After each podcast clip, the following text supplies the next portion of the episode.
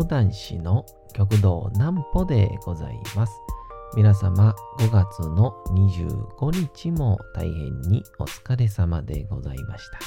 お休みの準備をされる方、もう寝るよという方、そんな方々の寝るおともに寝落ちをしていただこうという講談師、極道南歩の南歩ちゃんのおやすみラジオ。このラジオは毎週月曜日から金曜日の21時から音声アプリサウンドクラウド、Spotify、Amazon Music、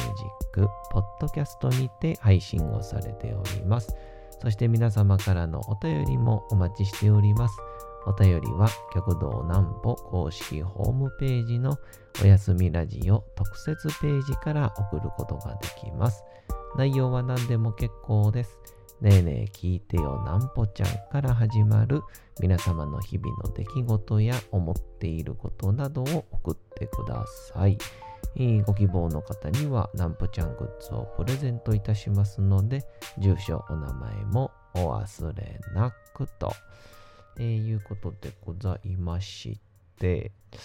えー、今度の年季明けの会のえー、29日、1日目ですね、の、えー、16時半から17時に向けての、えー、30分間の、えー、緊急ゲストが決定いたしました。えー、登場いたしますのは、えー、僕の令和元年の入門組の同期であります、極道南野そして極道南紀、えー、そして玉田玉山でございます。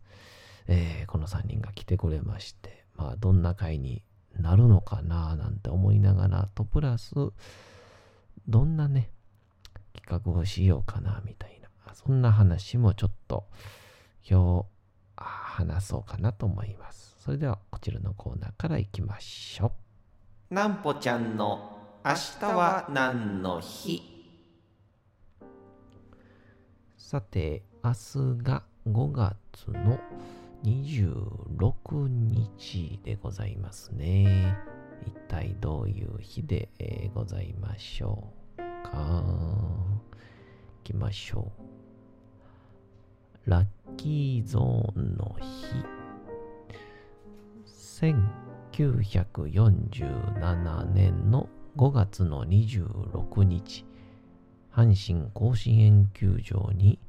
ラッキーゾーンが設置されたことにちなんで制定された記念日だと。えー、球場が広すぎて、えー、ホームランがなかなか出にくいとの理由から、えー、主に、え左右翼、えレフトとライトのフェンス手前に、別フェンスを設けることで外野を狭くし、別フェンスを越えたゾーンに入った打球は以後ホームラン扱いとなりました。ラッキーゾーンが好評だったことから甲子園球場以外にも明治神宮球場、えー、西京極球場、えー、倉吉市、倉吉市営野球場。などでも設置されておりましたが、えー、選手の体格向上、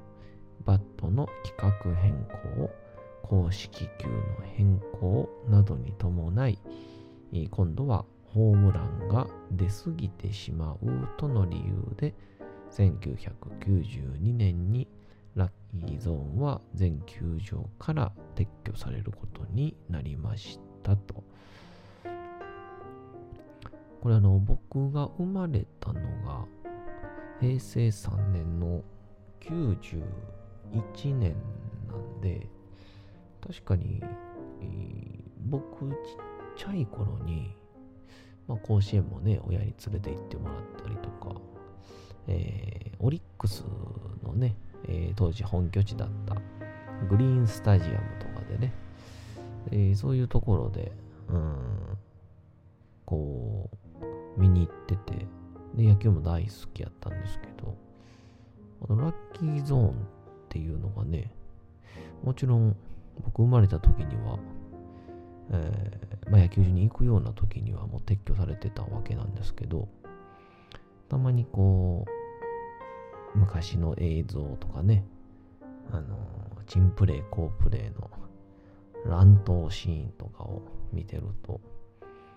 えー、なんか見たことないような作があって、特にやっぱ印象的だったのが、あの、PL 学園の KK コンビですか？清原桑田っていう、あの二人の時の、えー、映像なんかは、清原がラッキーゾーンにね、入ることが結構多いんで、そういう意味では、これ何なんやろうなっていうやつをよく思って記憶がありますけど、まあ、今後どういう風に変わっていくんでしょうか。まあでも一番大きいのはやっぱりバットとかボールが、この近年も結構よくありますよね。あの、バットのボールか。ボールの規格が変わったんで、非常にボールが飛びやすくなってるとかっていうのがあったりして、まあ、あれもコロコロと変わることがあるんでしょうね。まあでも野球のルール自体は、まあおそらく、まあちょっとちっちゃいね、ルール変更はあっても、急にセカンドベースの上に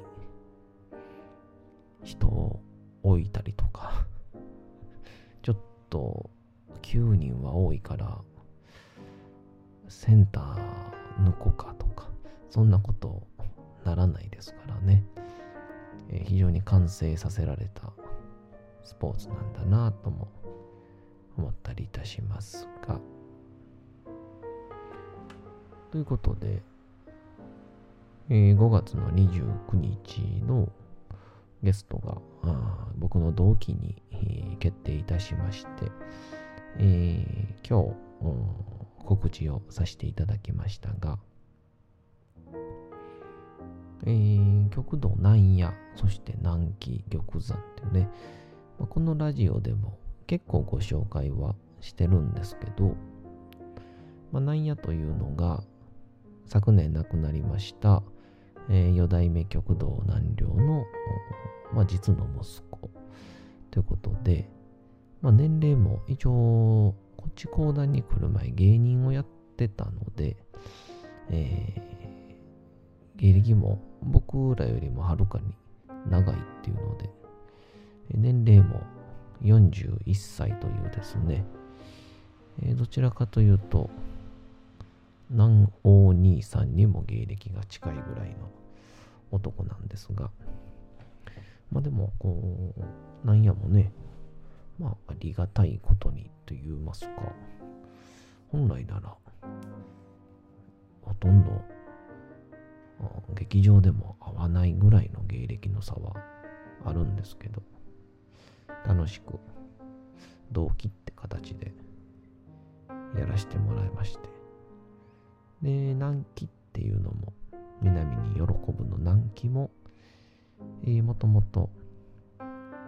吉本興業の、え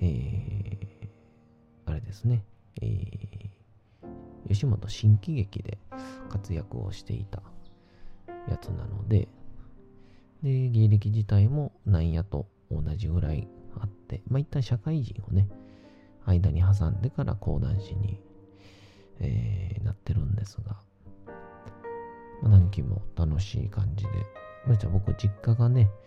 えー、ほぼ隣町ということで、えー、非常に近いっていうのもあって、で、最後に、えー、玉田玉山は、もともとスタンダップコメディをやっていたというちょっと異色の経歴を持つ男で、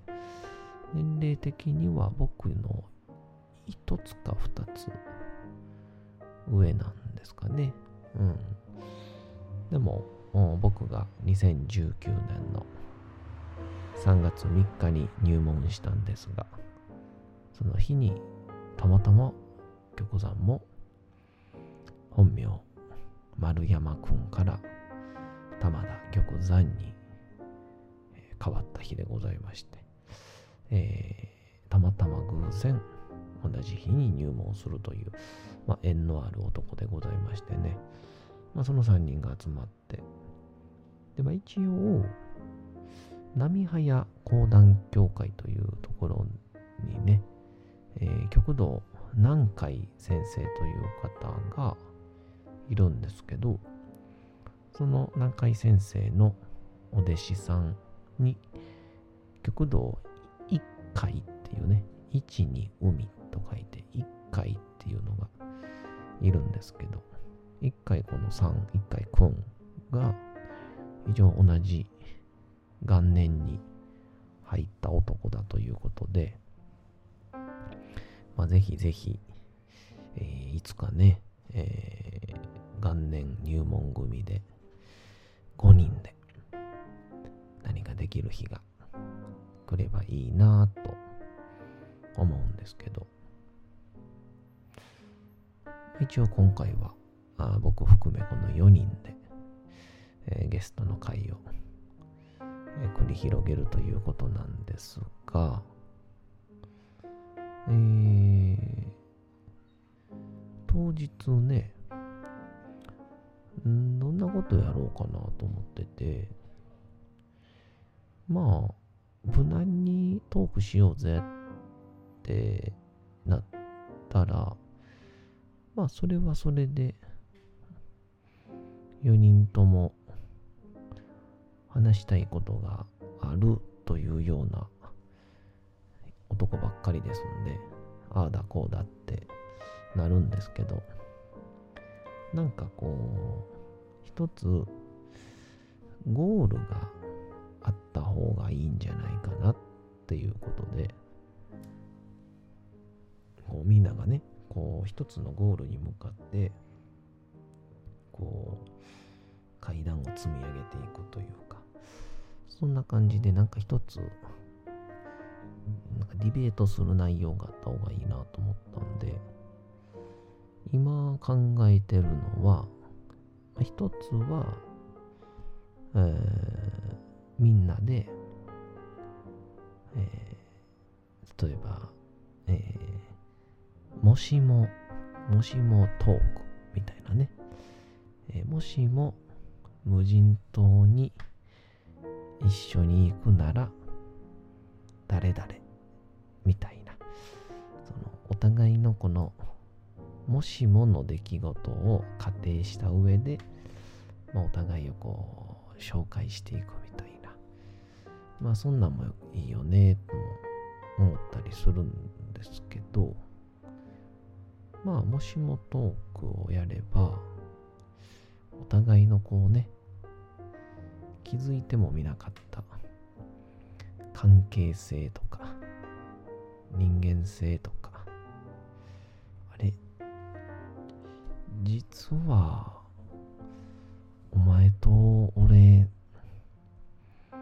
仲良くなかったんなみたいなそんなんが見えてもなんか面白いんちゃうかなとも思いましたんですけどまあそれはそれでいいんじゃないかと。で、もう一個、ちょっと考えてるのが、なんかこう、一つのイベントの企画会議をやるみたいな。うん、例えば、えー、講談、令和、えー、令和元年組っていう、う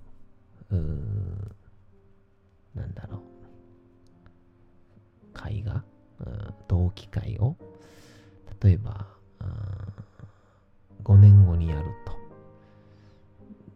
その時は、の、えー、企画は何にしようとかね、えー、ゲストは誰にしようとか、その上で、えー、場所はどことかね、えー、目標集客は何人みたいな。なんかそんなんやったら、意外とね、今後例えば5年後とか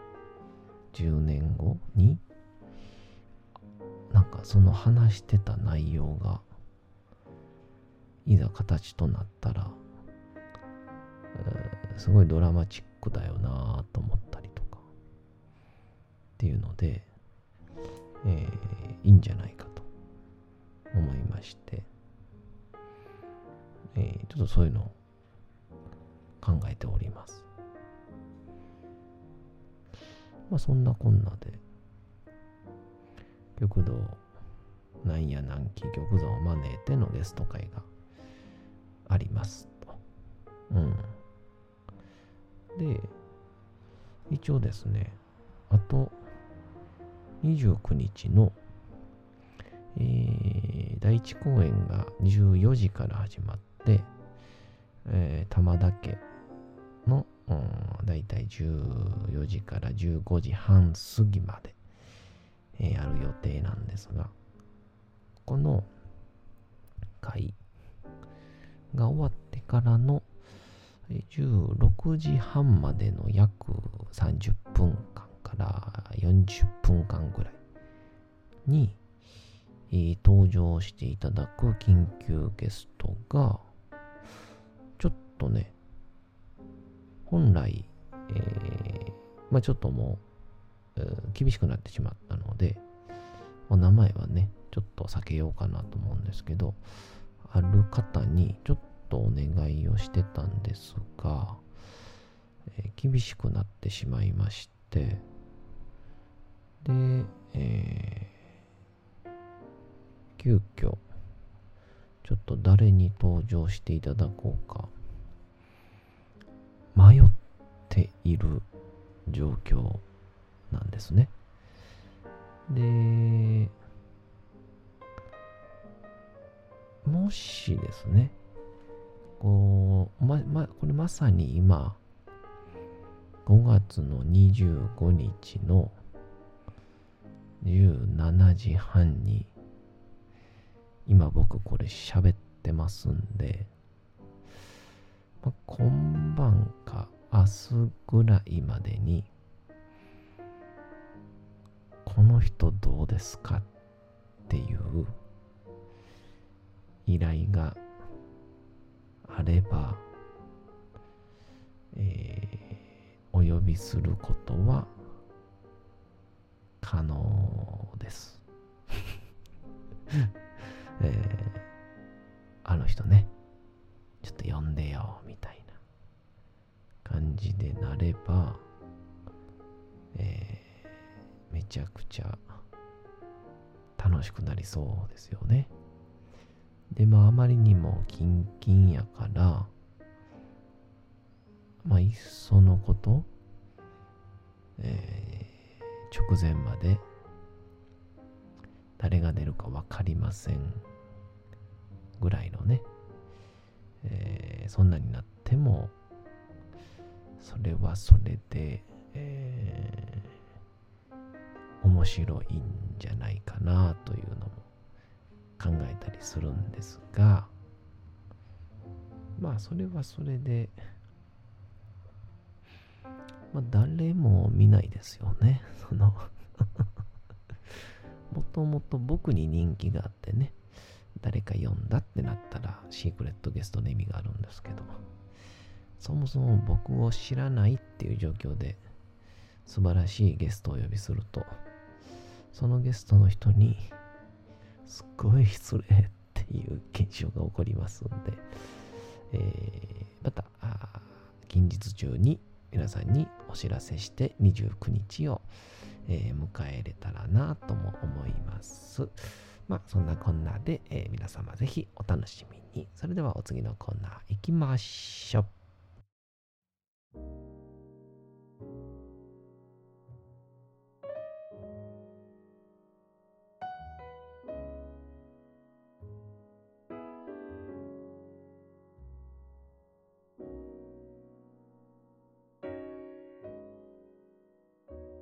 さて、時刻はうとうと朗読会の時間となりました。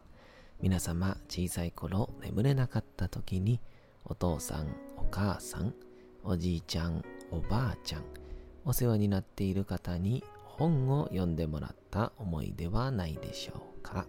なかなか眠れないという方のお力に寝落ちをしていただければと、毎日様々な物語、小説をお届けしております。さて、本日もお読みいたしますのは、羅生門、芥川龍之介でございます。さあ、屋根裏にどんな状況があったのか、下人がはしごを登った先には何がいたのか、本日はそこがわかる内容となっております。それでは本日もお楽しみください。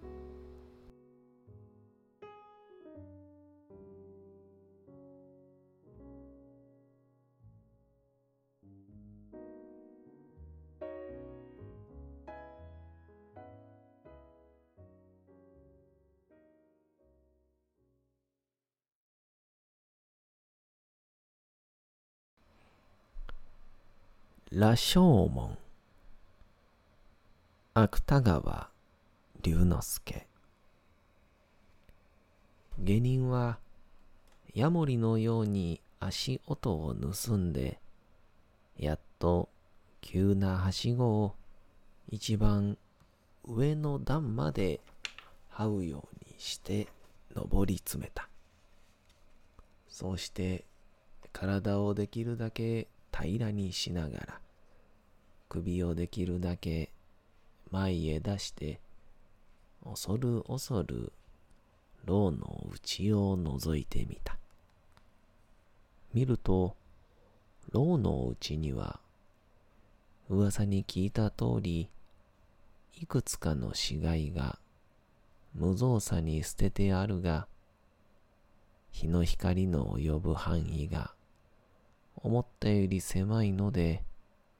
数はいくつともわからない。ただ、おぼろげながら知れるのはその中に裸の死骸と着物を着た死骸とがあるということである。もちろん中には女も男も混じっているらしい。そうしてその死骸は皆、それがかつて生きていた人間だという事実さえ疑われるほど、土をこねて作った人形のように、口を開いたり、手を伸ばしたりして、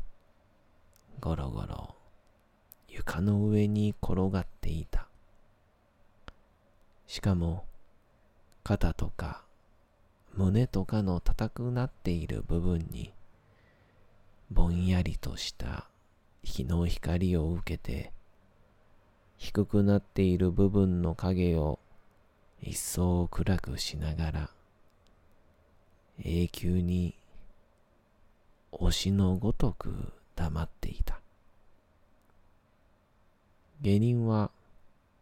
それらの死骸のフランした周期に思わず鼻を覆った。しかしその手は次の瞬間にはもう鼻を覆うことを忘れていた。ある強い感情がほとんどことごとくこの男の嗅覚を奪ってしまったからだ。下人の目は、その時、初めてその死骸の中にうずくまっている人間を見た。日和田色の着物を着た背の低い痩せた白髪頭の猿のような老婆である。その老婆は右の手に火を灯した松の木切れを持って、その死骸の一つの顔を覗き込むように眺めていた。髪の毛の長いところを見ると、多分、女の死骸であろう。さて、本日もお送りしてきました、なんぽちゃんのおやすみラジオ。というわけでございまして、5月の25日も大変にお疲れ様でございました。明日も皆さん、街のどこかでともどもに頑張って夜にまたお会いをいたしましょう。なんぽちゃんのおやすみラジオでございました。それでは皆さん、おやすみなさい。すやすやすやーん。